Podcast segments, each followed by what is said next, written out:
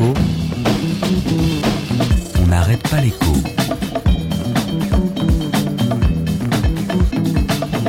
Alexandra Ben Saïd.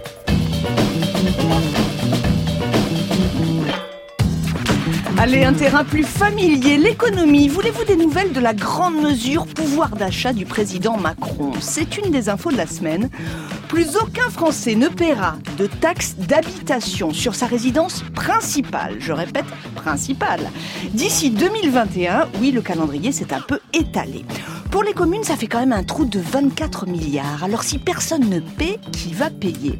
Deux pistes pour le moment. Soit on prend au département une part de taxe foncière, soit on prend à l'État une part d'impôt national. Donc, en résumé, pour rhabiller Paul, il faudra toujours déshabiller un Pierre quelque part qui voudra à son tour être rhabillé.